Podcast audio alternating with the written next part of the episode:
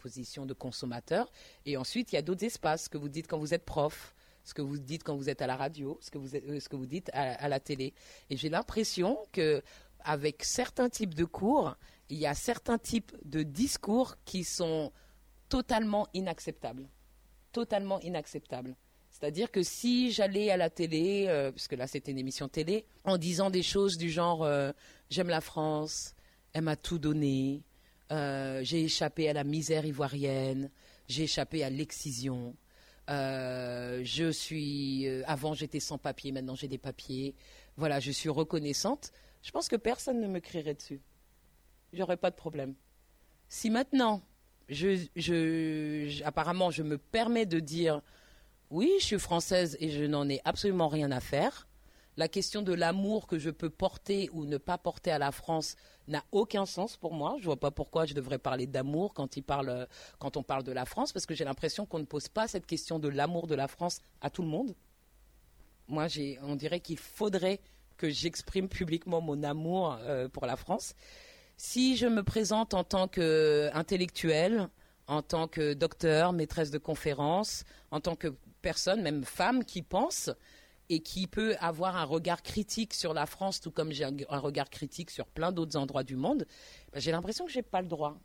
J'ai pas le droit. Qu'il y a quelque chose qui euh, euh, relève de, de l'ingratitude. Moi, je devrais dire merci parce que la France m'a éduquée. Euh, J'étais à l'école comme tout le monde. De toute façon, c'est obligatoire. Oui, c'est gratuit, mais c'est obligatoire hein, l'éducation en France. En tout cas, jusqu'à jusqu'à 16 ans. Euh, donc je suis allée à l'école et la France m'a tout donné, m'a tout appris et maintenant je cracherai euh, dans la soupe. Il y a mon identité, la façon dont je me positionne, dont je me définis, mais il y a aussi mon savoir. Moi j'y tiens à mon doctorat. J'y tiens, j'ai transpiré pour l'obtenir et en plus euh, je n'ai pas été financée. Donc on peut pas me dire la France vous a tout payé. Moi, j'ai fait mes études, euh, enfin mon doctorat sans bourse doctorale. On m'a pas payé pour aller aux États-Unis. J'ai travaillé. Moi, j'ai grandi pauvre. Donc oui, j'ai eu droit à des allocations. Enfin, ma, mère a eu droit à des allocations familiales euh, quand je quand je grandissais. Mais après, euh, j'ai beaucoup travaillé. J'ai travaillé très tôt. Donc j'ai pas l'impression de devoir euh, quoi que ce soit à qui que ce soit. Surtout que même l'aide euh, sociale dont j'ai pu bénéficier, je pense que hum, j'ai quand même un grand attachement au service public. Je suis fonctionnaire. Euh, oui, je pense avoir rendu. Je pense avoir rendu et je continue à faire des choses qui relèvent du, service public et qui peuvent être bénévoles même si je ne rechigne pas à être payé. Mais voilà, je pense que la mission du service public, je l'ai, je l'ai assurée depuis assez longtemps. Donc je pense avoir rendu tout ce que j'avais euh, à rendre. Just purse your lips and whistle, that's the thing. And always look on the bright side of life. Alors cette euh, comment dire cette inquiétude d'être désigné comme mal pensant, est-ce qu'on la retrouve peut-être au moment de rédiger les, plaquettes? Est-ce que vous avez déjà vu euh, des collègues qui peut-être s'auto-censurent dans les choix qu'ils peuvent faire dans leurs cours, ou alors qu'on leur dise ou là euh, là c'est risqué de, de choisir telle thématique? Est-ce que c'est déjà le cas? Bon, certainement. Moi, je suis assez peu concernée dans la mesure où j'ai toujours privilégier ma liberté de pensée et de parole. Juliette Grange est agrégée de philosophie, docteur d'État et professeur philosophie moderne et contemporaine à l'Université de Tours, chercheur au laboratoire Interaction culturelle discursive et que les conséquences en termes de carrière euh, ne m'ont jamais inquiété. Euh, donc euh, je dois dire que je me suis toujours considéré comme absolument libre. Bon, je pense qu'on a néanmoins une obligation de réserve. Je ne pense pas que ça soit respectueux des étudiants de présenter, sauf peut-être à des étudiants très avancés en séminaire de doctorat, des perspectives trop étroites. Donc moi, quand je fais un cours de philosophie politique, je m'attache euh, certainement. Euh, il y a des éléments d'analyse euh, qui me sont propres, mais tout de même, surtout dans les premières années, à donner une idée de l'ensemble du champ et surtout donner une idée des différentes directions idéologiques et d'analyse que l'on peut que l'on peut produire. Donc, moi, je suis peu concerné pour deux raisons parce que justement, j'ai mis de côté l'ambition de carrière. Je finis ma carrière à Tours, par exemple, ce qui par rapport à mes publications et mes diplômes, c'est c'est peut-être pas ce qu'on pourrait souhaiter ou ce qu'on voit mis en œuvre avec d'autres collègues, mais du coup, ça m'a donné une grande liberté de parole. Par ailleurs, j'ai une éthique personnelle, une éthique professionnelle qui fait que globalement, au moins dans les trois premières années, j'essaie de donner plusieurs types d'analyses aux étudiants sachant que je reconnais leur liberté ensuite de se diriger plutôt vers tel type d'analyse ou vers tel engagement que vers tel autre. Donc je me sens assez peu concerné. Je sais que la censure, mais ça existe depuis très longtemps, existe dans la mesure où beaucoup de gens se disent oui mais je vais pas faire ça, ça va pas être bon pour ma carrière, ou bien je vais écrire plutôt tel article dans tel champ et selon telle modalité parce que ça me permettra peut-être de trouver place dans telle université parisienne Bon, parfois ce sont de mauvais calculs d'ailleurs. Euh, je pense que euh, il y a plus de peut-être de courage, mais aussi euh, finalement il n'y a pas toujours des effets de ces compromissions. Donc oui, il y a une autocensure en philosophie, ça c'est clair, ou des choix intellectuels qui, qui, ne sont pas spontanés, qui sont dus au fait que, étant donné la faiblesse de nos effectifs, nous avons très très peu de postes de titulaires en philosophie dans les universités françaises et dans les centres de recherche. Donc la lutte est extrêmement serrée, par exemple, pour un, pour un poste de maître de conférence, y compris à Tours, on a très souvent 80 dossiers. Donc c'est vrai qu'il y a certainement des autocensures. Moi, je me suis pas senti concernée. Il y a aussi des autocensures, mais je me sens pas concernée parce que je suis toujours pluraliste par éthique professionnelle. Donc certainement, un certain nombre de, de collègues font des choix qui sont des choix, soit qui passent sous silence certaines de leurs sensibilités, soit sont des choix stratégiques dus aux circonstances. Donc, bon, il y a une réponse personnelle. Alors globalement, moi, je ne saurais pas le mesurer. C'est surtout qu'en philosophie, notre recherche est très individuelle encore. Donc, euh, ça concerne en fait des profils personnels. Euh, alors, c'est très difficile de généraliser. Par contre, dans d'autres, euh, beaucoup de choix fondamentaux sont guidés par des choix de financement des équipes de recherche qui vont travailler plutôt dans telle ou telle dimension, euh, qui sont euh, des demandes directes ou indirectes des institutions ou de la réponse à des appels d'offres, ce qui va certainement euh, peut-être limiter la liberté académique et, qui, si j'en crois les, les, nouvelles lois régissant l'université, risque de limiter de plus en plus la liberté académique dans le futur. C'est une petite phrase de la ministre de l'Enseignement supérieur qui fait polémique depuis dimanche. Moi, je pense que l'islamo-gauchisme gangrène la société dans son ensemble et que l'université n'est pas imperméable. L'université fait partie de la société. Pour Frédéric Vidal, certains universitaires ou associations étudiantes profitent de leur statut pour véhiculer des idées militantes, voire radicales au sein des établissements. Invitée à réagir sur ses propos à l'Assemblée, elle persiste et confirme lancer une enquête diligentée par le CNRS. Oui, je vais demander effectivement à ce que l'on fasse un bilan de l'ensemble des recherches qui se déroulent dans notre pays. Une action dont se félicite le député Les Républicains Éric Diard, co-rapporteur de la mission sur la radicalisation dans les services publics. C'est euh, un dossier qu'il faut prendre en main fortement parce que, comme je vous l'ai dit, le séparatisme dans les universités comme dans le sport est malheureusement un sujet qui monte. Mais selon Éric Coquerel, député La France Insoumise, ce combat n'est qu'un prétexte pour le gouvernement. C'est un épouvantail qui sert à, pour, ce qui la concerne, à, cacher, je crois, à parler autre chose que le bilan catastrophique de l'université. La conférence des présidents d'université a aussi réagi. Dans un communiqué, elle fait part de sa stupeur face aux propos de la ministre.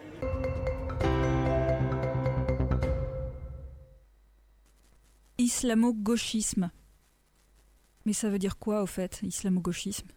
Ce mot s'est imposé comme ça dans l'espace public comme une sorte de, mot valise. Hein. C'est islamo-gauchisme. Est-ce que c'est islamiste, islam euh, En tout cas, gauchiste, ça c'est sûr. Julien Giry est docteur en sciences politiques, qualifié aux fonctions de maître de conférences en sciences politiques, en sociologie et en sciences de l'information et de la communication.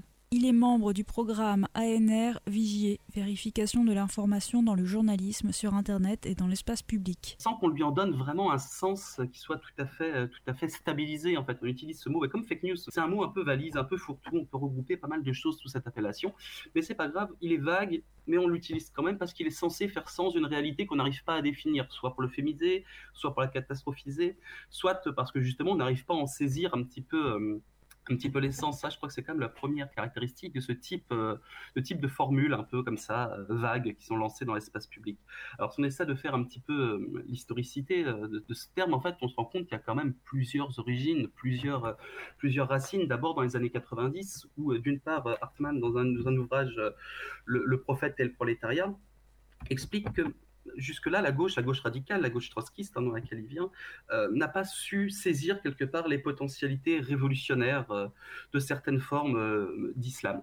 Alors lui-même n'en est pas forcément un, défenseur de cette alliance entre un peuple, disons, dominé, musulman, et les forces de la gauche révolutionnaire au nom d'une lutte pour l'émancipation contre la domination de l'État, mais il dit un petit peu une espèce de, tradition un peu fanonienne comme ça de Franz Fanon, que effectivement c'est une possibilité à un moment donné avec les musulmans contre l'État, mais dit-il en même temps contre les musulmans lorsqu'ils sont, euh, quand ils s'en prennent aux femmes, qu'ils s'en prennent aux homosexuels, qu'ils s'en prennent aux libertés individuelles, etc., etc. Donc la position, elle est assez, euh, elle est assez, assez mesurée chez Hartmann. Lui-même n'est pas forcément, encore une fois, fondamentalement favorable en tout temps et en tout lieu à une alliance entre la gauche révolutionnaire et l'islam, euh, l'islam politique, hein, l'islam politique. Ouais.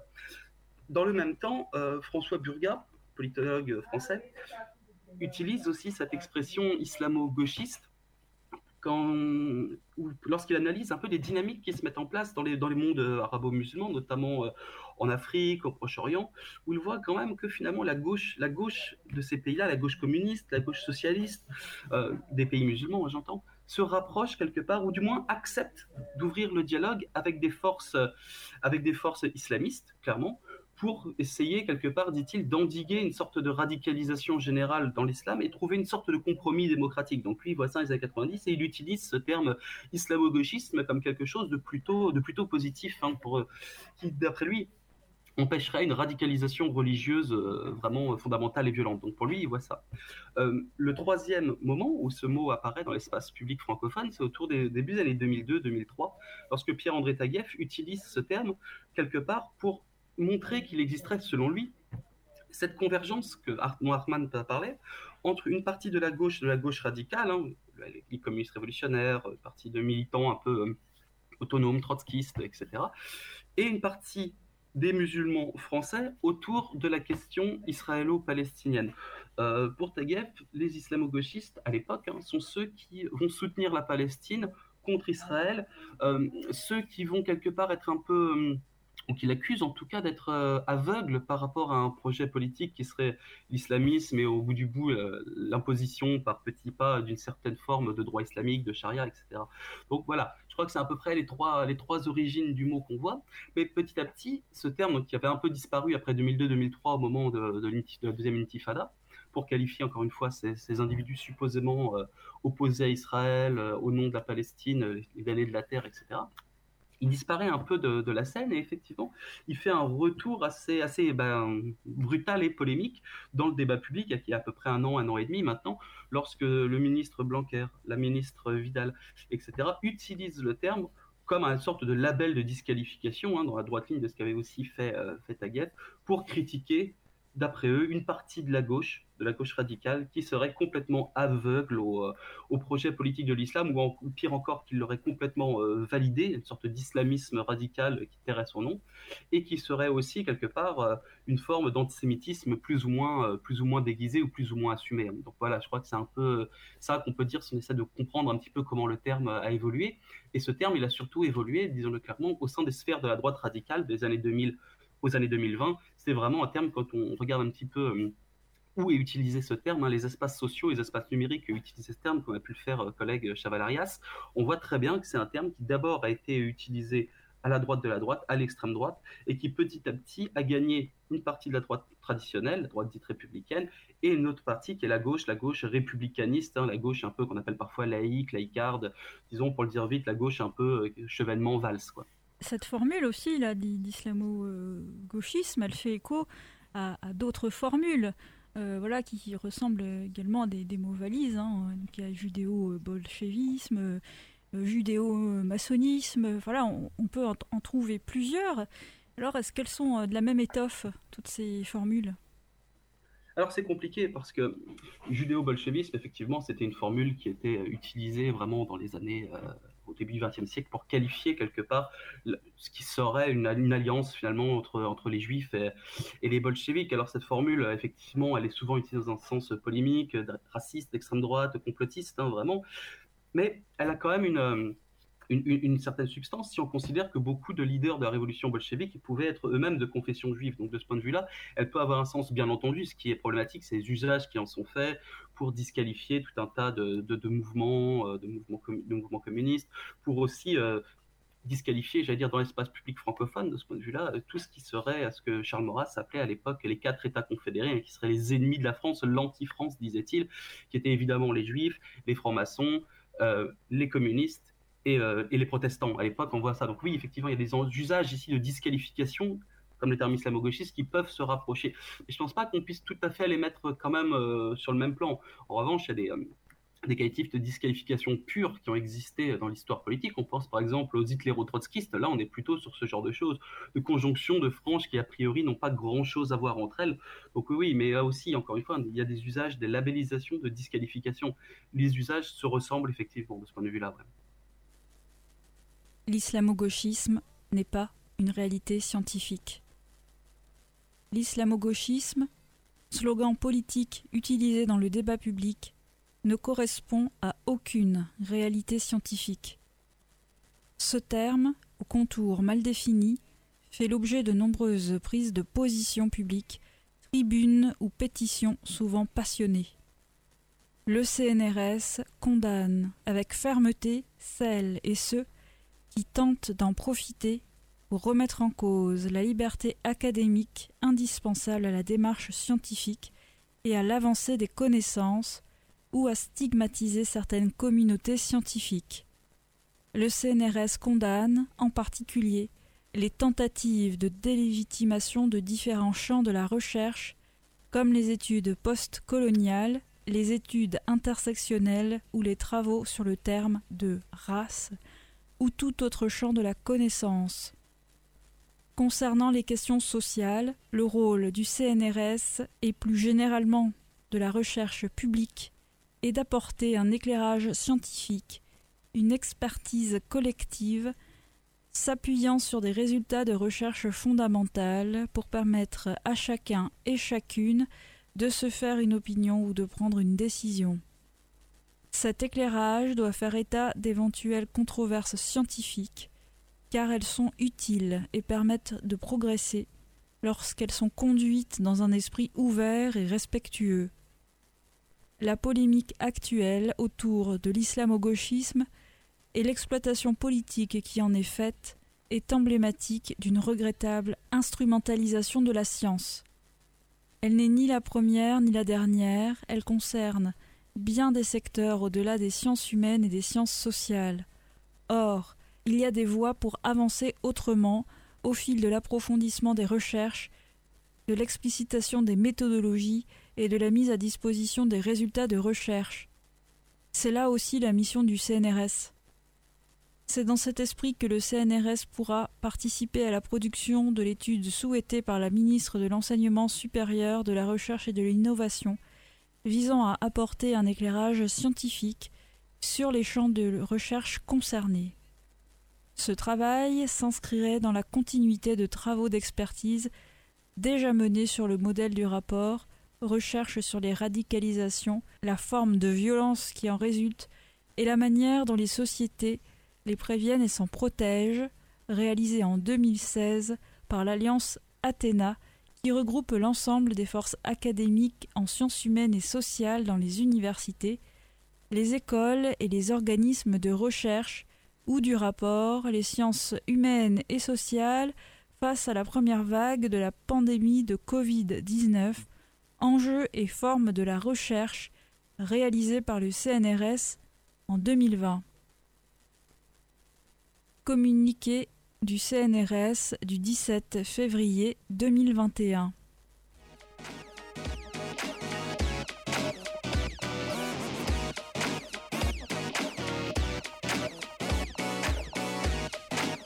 Ce documentaire est à retrouver en intégralité sur le SoundCloud de Radio Campus France. Il a été réalisé en 2021 par Mélissa Vicuise pour le projet GTTO Get These Trolls Out projet européen luttant contre les discours haineux diffusés dans les médias.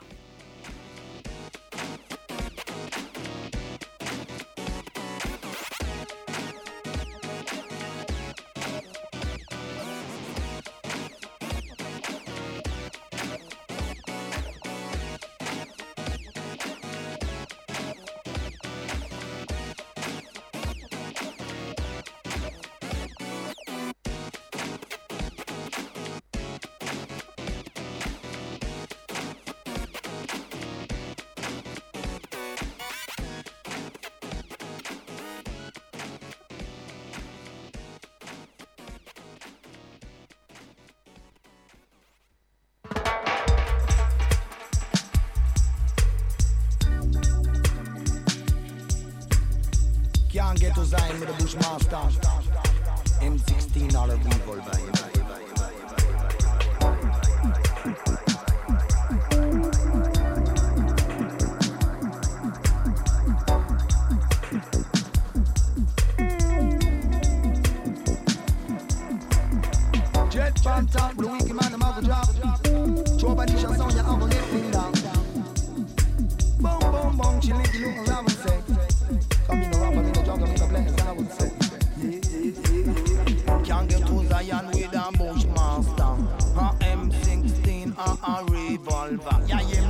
and get to Zion